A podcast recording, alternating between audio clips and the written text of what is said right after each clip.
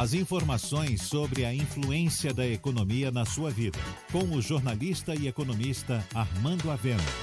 Falando de economia. Começam a surgir os primeiros gráficos indicando que a pandemia pode estar chegando a um platô, a uma estabilização, tanto de casos quanto de mortes em Salvador. Esses gráficos indicam que há uma certa estabilidade nos números, que estamos chegando ao pico e logo depois entraremos num platô para que posteriormente possam cair, já acredita-se, até meados de julho. Com isso, também surgem outros indicadores positivos.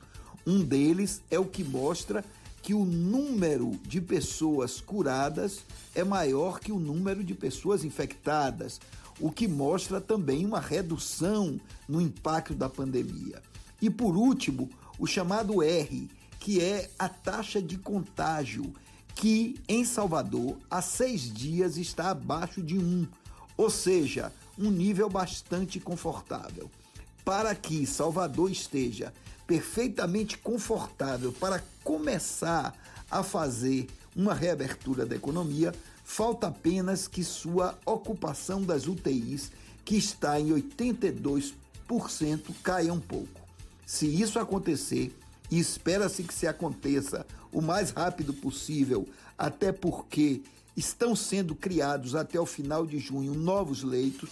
Com isso acontecendo, será possível a prefeitura dar início à reabertura do comércio e de outras atividades de forma segura, cheia de protocolos sanitários e regras específicas, mas que pelo menos assim conseguiremos ver a luz no fim do túnel e a reabertura da economia de forma controlada e preservando vidas. Se isso acontecer, será um sucesso, não só para a gestão pública, como também para a economia, que poderá se recuperar o mais rápido que for possível. Você ouviu Falando de Economia, com o jornalista e economista Armando Avena.